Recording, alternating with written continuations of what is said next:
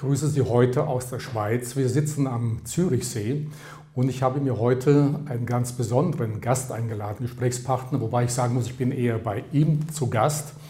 Äh, deshalb, weil er so außergewöhnlich ist, habe ich auch mal zwei besondere Gegenstände mitgebracht, die ihm gehören, aber die ihn auch so ein bisschen kennzeichnen.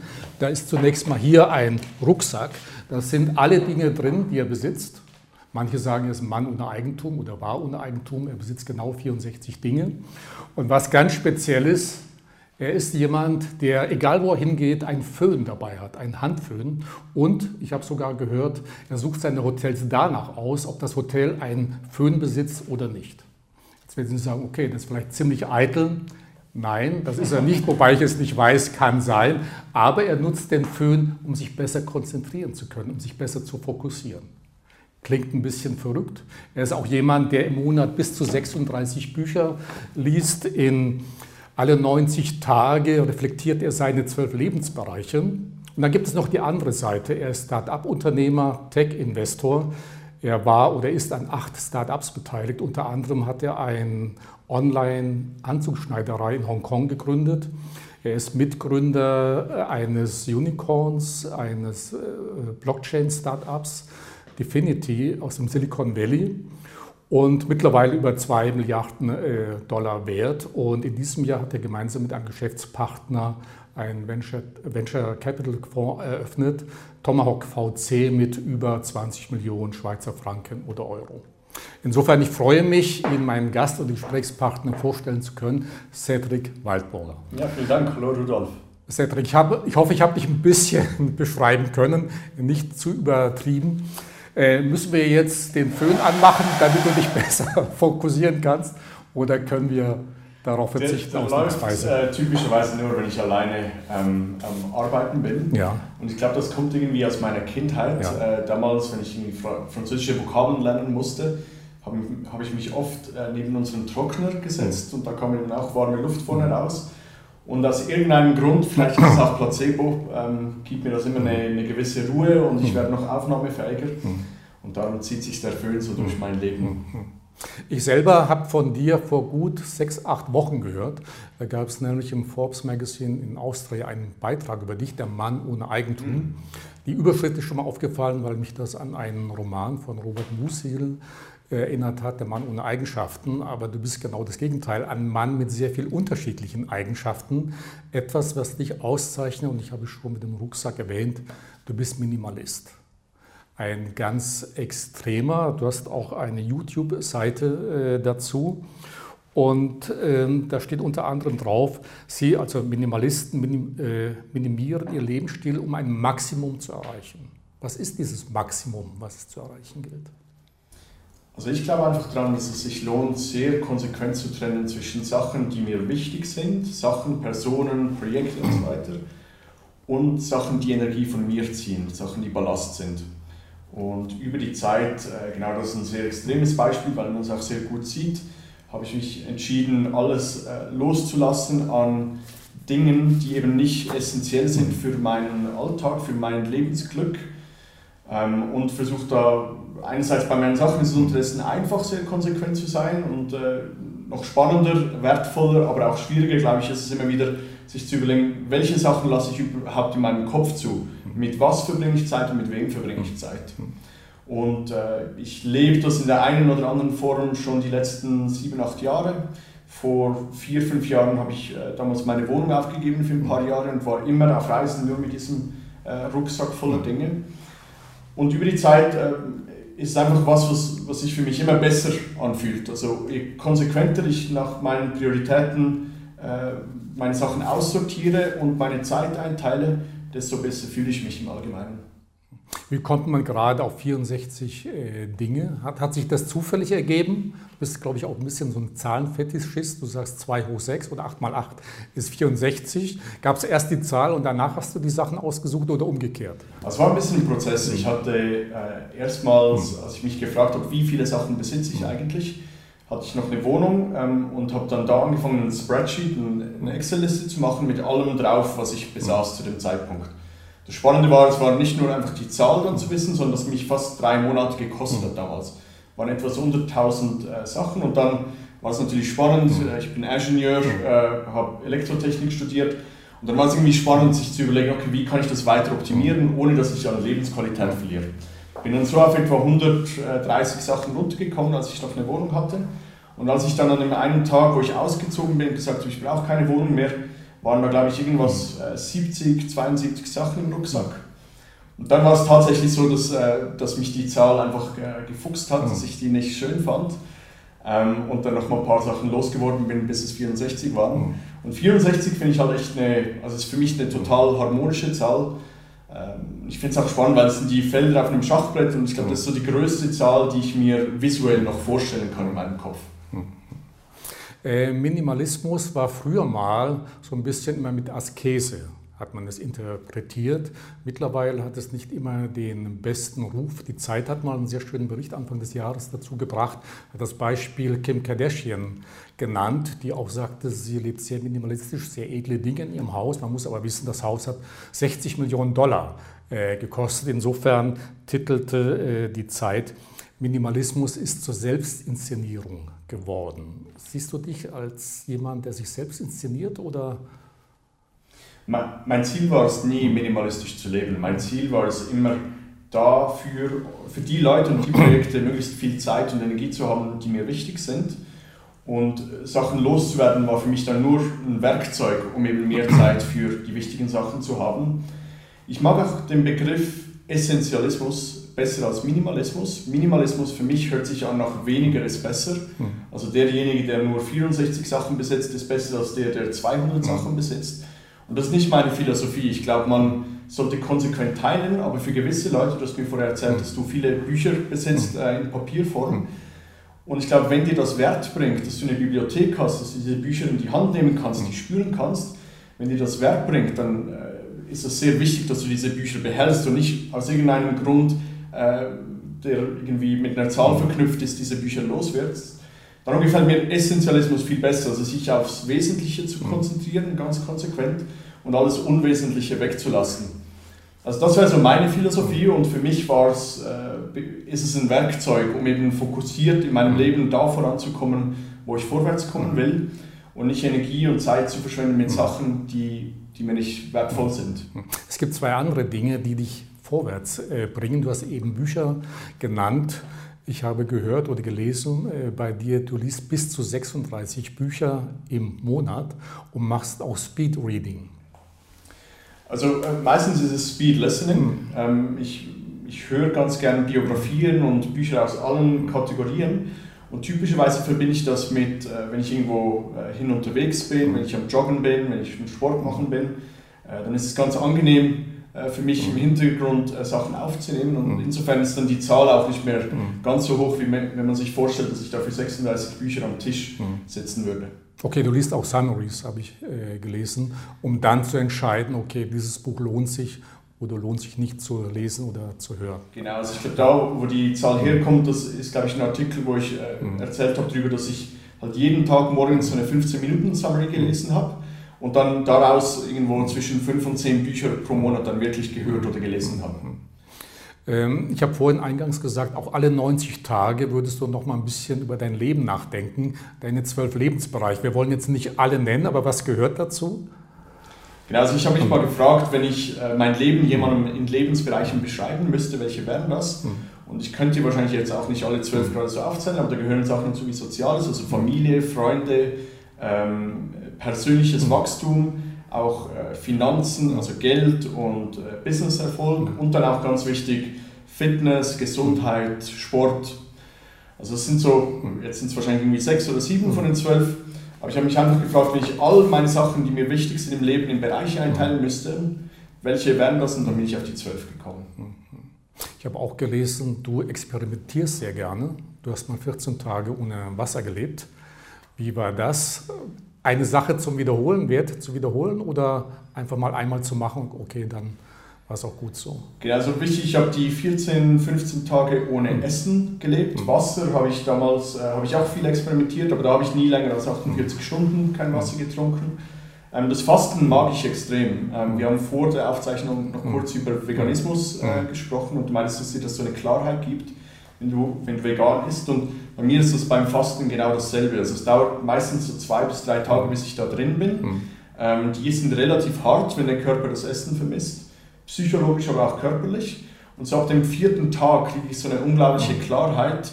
Äh, ich werde ganz ruhig, ich brauche ganz wenig Schlaf, ich habe immer noch Energie, mache immer noch Sport. Ähm, und darum mache ich das so zwischen ein und viermal pro Jahr, wo ich dann irgendwo zwischen 10 und 14 Tagen nichts äh, esse. Cedric, jetzt haben wir eine ganze Menge gehört über den Mann mit ganz bestimmten außergewöhnlichen Eigenschaften. Kommen wir mal zum Unternehmer, zum Tech-Investor. Wobei deine Karriere schon sehr früh begann. Ich habe gelesen, mit sechs Jahren hast du dich das erste Mal verliebt und da schon tätig gewesen mit einer App programmiert. Das war so ein bisschen der Start deines Unternehmerdaseins. Genau, also mit, mit sechs habe ich angefangen, oder habe ich, hatte ich zum ersten Mal einen Computer äh, vor mir und äh, meine Eltern wollten mir, wollten mir nie einen guten neuen Computer kaufen, also ich konnte darauf keine Spiele spielen. Das heißt, das nächste Spannende, was mir übrig blieb, ist halt dem beizu Sachen beizubringen, also zu programmieren. Damals habe ich das noch aus Büchern gelernt, äh, bin zu äh, Freunden gegangen, die einiges älter waren. Äh, die haben mir so die ersten Schritte erklärt. Und dann, was du ansprichst, auch, äh, ich, ich war sozial nicht sehr offen und habe damals für eine Klassenkameradin äh, so auf einer Diskette eine kleine App gebaut, die sie dann gefragt hat, ob sie meine Freundin sein will. Habe leider nie eine Antwort gekriegt und bis heute weiß ich nicht, ob es an der Diskette, also ob es am Programm lag oder, oder dass es wohl einfach nicht der beste Weg war, um. Äh, ah, aber seitdem beschäftigst du dich ohnehin mit Apps. Genau, seit, seit ah. da äh, habe ich sicher eine große Leidenschaft für Technologie, ähm, hatte früh schon sehr viel Spaß dran und mit 14 habe ich dann das erste Mal mhm. angefangen mit einem Freund zusammen äh, mhm. wirklich auch Sachen zu bauen, die wir verkauft haben. Mhm. Erst Freunde und Familie und später dann, äh, das war so 2001, 2002, als jeder eine Website brauchte, ohne groß zu wissen warum, da habe ich dann angefangen, oder haben wir angefangen, Websites zu designen und die zu verkaufen. Ähm, du hast ja äh, über acht oder um die acht äh, Startups gegründet. Ich habe vorhin erzählt, unter anderem eine Online-Anzugschneiderei in Hongkong. Was war bisher so das spannendste Startup, mit dem du dich beschäftigt hast? Hm.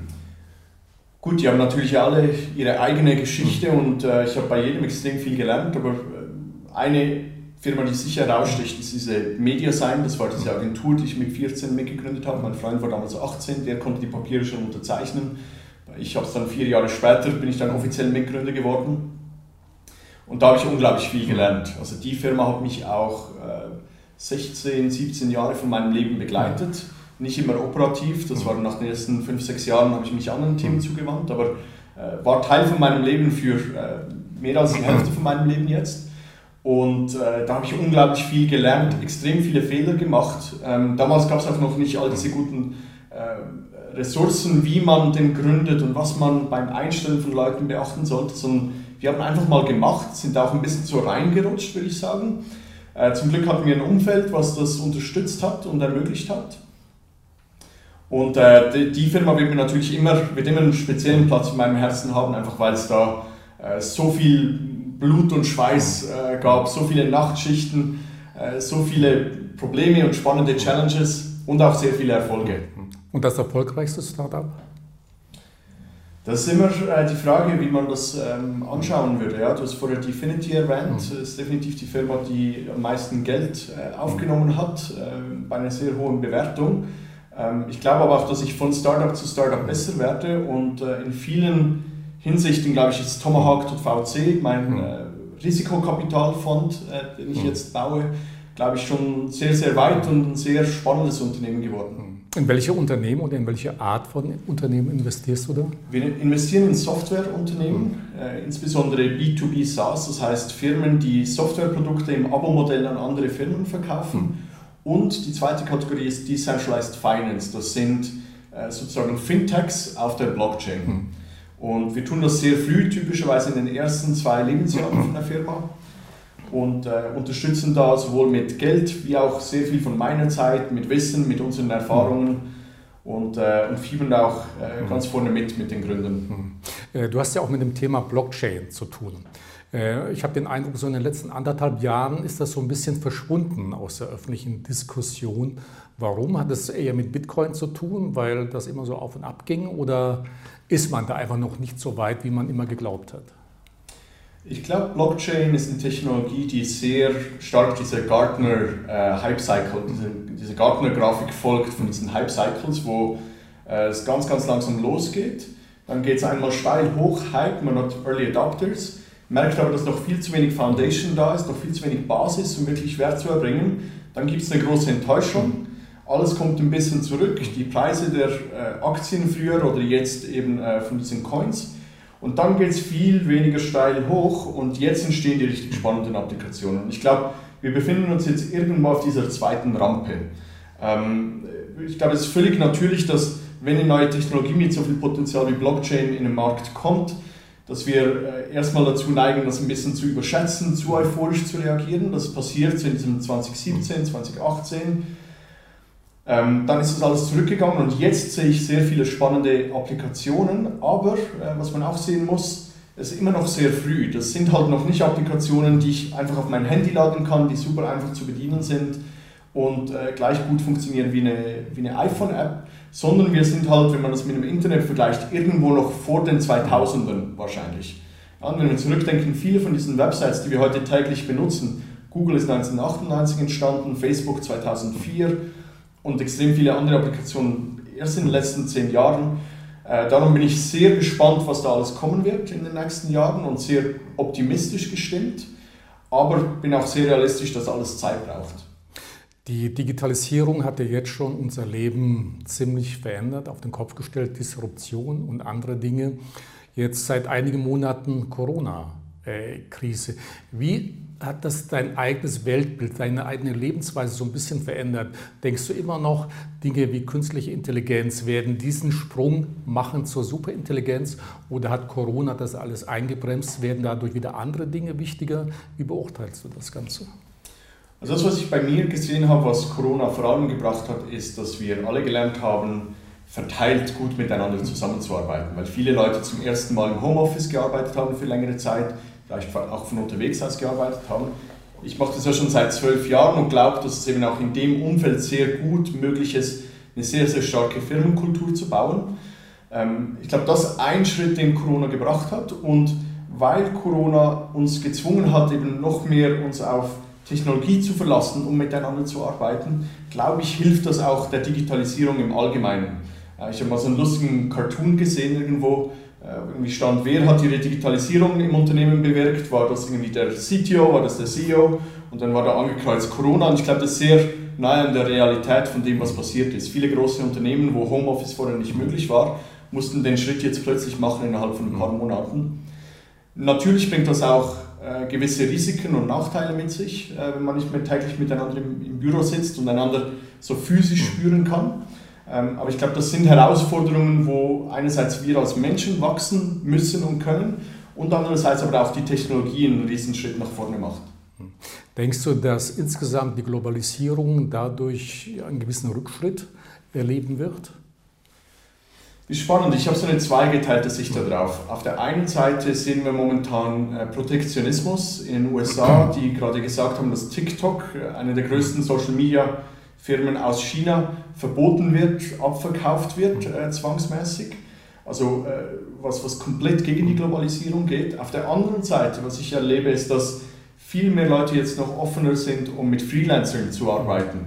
Äh, und eben nicht mehr alle Leute nur äh, sagen wir, hier in Zürich haben wollen, wenn sie hier eine Firma gründen, sondern von Anfang an sagen, ich habe vielleicht einen CEO hier, dann habe ich einen Mitgründer in London und weil ich den besten Grafiker jetzt gerade in Vietnam finde, arbeitet er von Vietnam aus. Und insofern glaube ich, gibt es eine Globalisierung der Arbeitskräfte momentan, aber vielleicht auch gewisse Gegenströme wie dieser Protektionismus in den USA und wir werden sehen, wie Europa darauf reagiert auch. Wie gut sind wir hier aufgestellt in Europa im Vergleich zu USA und China? Ich, meine Sicht ist ganz klar, dass äh, man in Europa eine andere Firma bauen will und muss momentan, als man das in den USA tut oder in China. Da gibt es verschiedene Felder, äh, die unterschiedlich äh, viel Funding kriegen. Die Firmen, in die ich investiere, diese B2B SaaS-Modelle, ich glaube, da ist man in der Schweiz perfekt äh, positioniert. Wir genießen super Ruf, was das Handhaben von Daten angeht, also ähm, geschützt durch GDPR, durch diese Datenschutzverordnung. Ähm, ich glaube, das sind Businessmodelle, die super hier in Europa gebaut werden können. Andere Sachen wie zum Beispiel ein soziales Netzwerk, ich glaube, da sind China und die USA weiter vorne, weil einfach mehr Risikokapital da ist für diese Art von mhm. Businessmodellen. Äh, Digitalisierung, Disruption, KI, künstliche Intelligenz verursachen ja sehr viele Ängste bei den Menschen. Du bist jetzt Tech-Investor.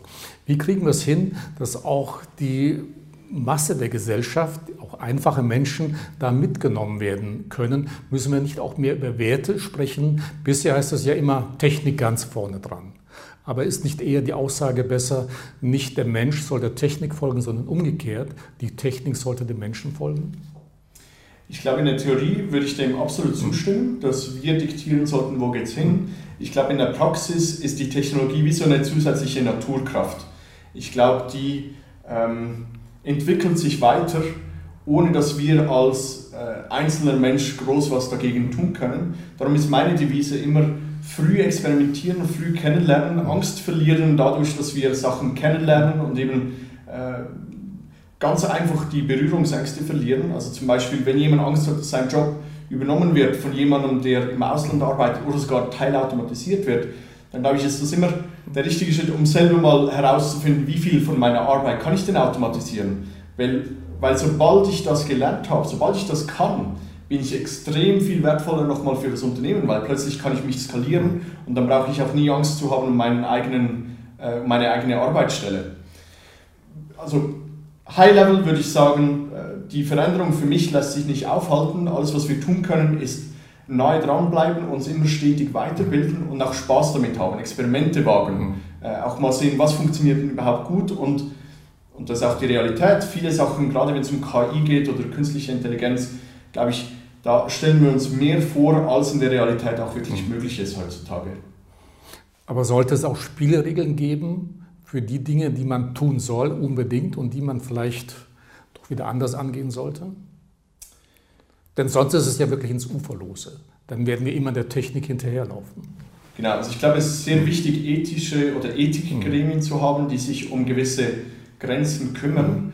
ähm, weil vielleicht kann man nicht aufhalten, dass gewisse Technologie entwickelt wird, aber man kann vielleicht zumindest einschränken, unter welchen Bedingungen diese Technologie verwendet wird. Und was ich da immer denke, ist meine Vision von der Zukunft ist nicht, dass wir irgendwann Roboter haben, die sich gegen uns aufwenden und hier mit äh, Maschinenpistolen einmarschieren und uns töten, sondern ich glaube, es ist viel, viel dezenter, dass äh, zum Beispiel große äh, Geheimdienstorganisationen wie die NSA, die extrem viele Algorithmen nutzen, um Daten zu filtern und diese Algorithmen äh, schlussendlich sagen, welche Personen denn jetzt Potenzial haben, Terroristen zu sein, welche mhm. äh, Leute potenziell eine Gefahr für die Gesellschaft darstellen und dann proaktiv gegen die vorgehen. Ähm, das sind dann wieder Leute, die dagegen vorgehen. Nur, ich glaube, das Schwierige ist, dass wir noch verstehen können, was hat dieser Algorithmus denn überhaupt produziert? Stimmt das wirklich alles, weil die Datenmengen so riesig mhm. sind? Und ich glaube, da ist es extrem wichtig, dass wir gewisse Gremien haben, die sich mit dem befassen und,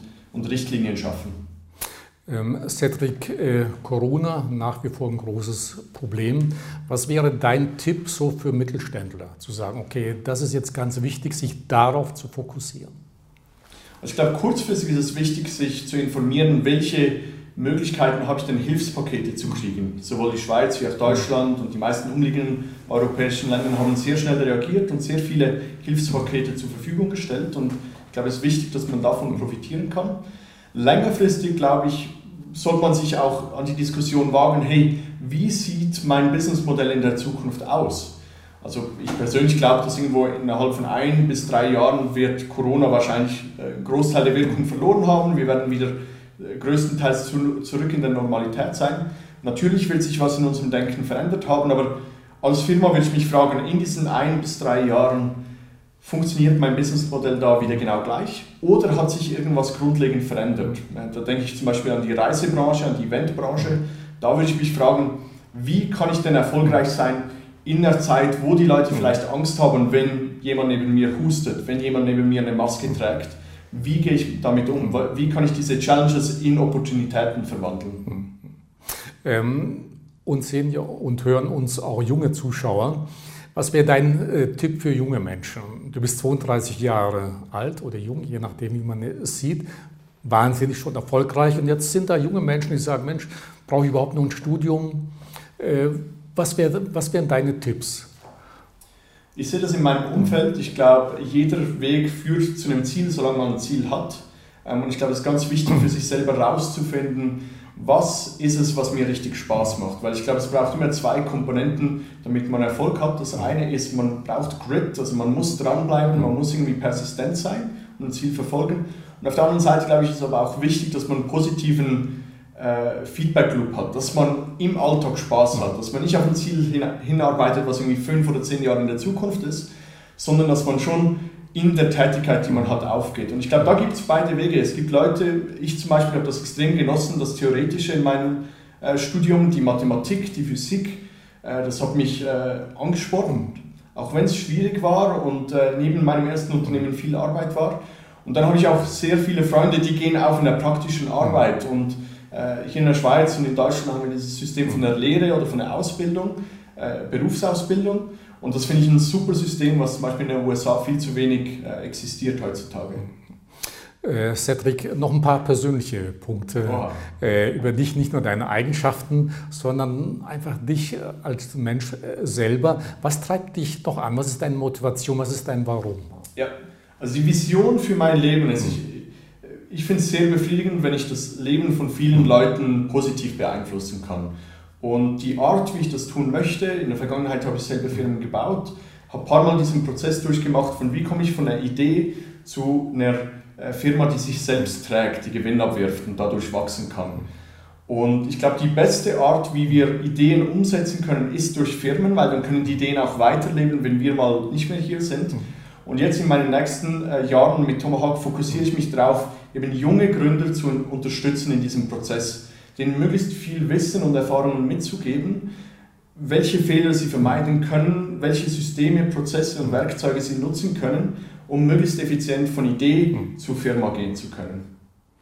Äh, wir haben vorhin Bücher schon ein paar Mal genannt, bis zu 36 Stück, die du hörst. Gibt es ein, zwei Bücher, wo du sagen würdest, die muss man auf jeden Fall gelesen oder gehört haben?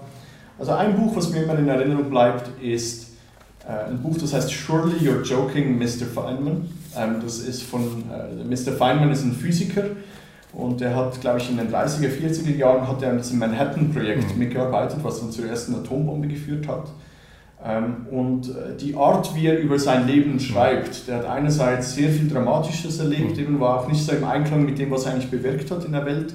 Seine Frau ist früh gestorben und trotzdem hat er immer so eine äh, sehr spitzbübische äh, Sicht aufs Leben, mhm. hat alles versucht mit einer gewissen Prise Humor zu nehmen und äh, das ist ein Vorbild für mich. Also einerseits hart zu arbeiten, an, an ganz schwierigen Themen zu arbeiten und die Rückschläge und Challenges im Leben immer als Möglichkeit zu sehen, auch selber zu wachsen, weiterzukommen. Es gibt ein Buch, das heißt A Thousand Places to See Before You Die. Äh, welche Orte würdest du gerne noch sehen? Ah, noch ganz viele. Ich bin bisher in weniger als 70 Ländern äh, gereist. Und, äh, Aber das ist schon extrem viel. Und ich möchte auf jeden Fall alle knapp 200 ja. äh, irgendwann mal gesehen haben. Aber gibt es einen Ort, wo du sagst, der muss auf jeden Fall dabei sein? Also jetzt ganz spontan, ich weiß nicht, wieso ich drauf komme, ist Palawan. Das ist so ein ganz kleiner Inselstaat im Pazifik. Äh, und ich glaube, das steht für mich so ein bisschen für dieses abenteuerlich, das Entdecken, äh, neue Grenzen ausloten und, und äh, was erleben. Hm. Ich habe gestern noch über dich ein bisschen nachgelesen und da bin ich darauf gestoßen, dass du knifflige Rätsel liebst. Oha. Ja. ja. Da habe ich mir natürlich heute Morgen noch Gedanken gemacht, ob es etwas gibt. Eins hat mit Zahlen zu tun, weil du ja mit sehr vielen Zahlen zu tun hast hast. Und zwar in Deutschland, ich kenne jetzt nur die Zahl von Deutschland, da sagt man, das Sparvermögen der Deutschen betrüge ca. 7,5 Billionen Euro ungefähr. Muss jetzt nicht genau sein. Jetzt, wenn ich jede Sekunde einen Euro zurücklege, ja, wann hätte ich anfangen müssen zu sparen, um diese 7,5 Millionen zu bekommen? Also jede Sekunde lege ich einen Euro zur Seite. Als eine Person jetzt. Ja, also wenn ich jede Sekunde einen Euro dazulege, ja, um auf die 7,5 Billionen zu kommen. Wann hätte ich damit beginnen müssen äh, mit dem Auftürmen oder Zählen? War das, äh, sagen wir mal, 30-jähriger Krieg, äh, Christi Geburt oder Zeit der Pyramiden? Gut, also die Überschlagsrechnung, die ich mache, ist pro Stunde etwa 3000, pro Tag dann etwa äh, 60.000, äh, in der Woche dann irgendwo 200.000, 300.000 das heißt eine erste Million pro Monat. Und jetzt äh, die 7,5 Billionen hast du gesagt? 7,5 Billionen. Billionen, genau, das wären also 1000 Milliarden, 7.500 Milliarden, das 7,5 Millionen äh, Millionen sind. Also ich mache es jetzt nicht zu Ende, ich verkaufe Pyramiden. Naja, noch früher, 250.000 Jahre etwa. Oh, okay. Ja, also ein bisschen weiter weg. Dann äh, noch eine andere Frage, bist du bibelfest? Ein bisschen? Gar nicht. Aber ein bisschen. Wir schauen mal. Ja, wir schauen mal. Aber äh, Biologie? Ein bisschen. Ein bisschen, ja. Also ein bisschen hilft auf jeden Fall. Also spontan antworten. Aber wie gesagt, es reicht, wenn du ein bisschen bibelfest bist und ein bisschen Biologie, Vielleicht Biologie Kenntnisse hast. Ja? Okay. Also wie viele Tiere von jeder Art nahm Moses mit auf seine Arche? Ungefähr. Wie viele Tiere von jeder ja, Art? Ja. Zwei. Also wie viele Tiere von jeder Art nahm Moses mit auf seine Arche? Ungefähr. Biologie und Bibelfest. Ungefähr, was hast du gesagt? Zwei. Nee. Ein paar. Nee. Es war nicht Moses, sondern Noah. Das war eine ähnliche Geschichte vor unserem Gespräch. Hast du mir eine ähnliche Frage gestellt. Cedric, das war jetzt die Retourkutsche. Cedric, herzlichen Dank für das wirklich spannende, inspirierende Gespräch. Mit Tomahawk hast du ja erst begonnen. Vielleicht haben wir in den nächsten ein, zwei Jahren nochmal Gelegenheit über neue Erfolge. Du hast jetzt Familie auch gegründet. Ich bin sicher, bei dir gibt es immer wieder Neuigkeiten und es würde mich freuen, wenn wir dann bei Gelegenheit nochmal Gelegenheit hätten, ja, einen neuen Talk zu machen. Also herzlichen Dank für dich, weiterhin viel Erfolg mit Tomahawk, mit all anderen Bemühungen und natürlich äh, für deine Familie. Herzlichen Dank für das Gespräch. Vielen Dank, Rudolf. Mehr Informationen zu Cedric Waldburger wie gewohnt auf unserer Website und natürlich auch im Podcast nachzuhören. Danke für Ihr Interesse. Danke.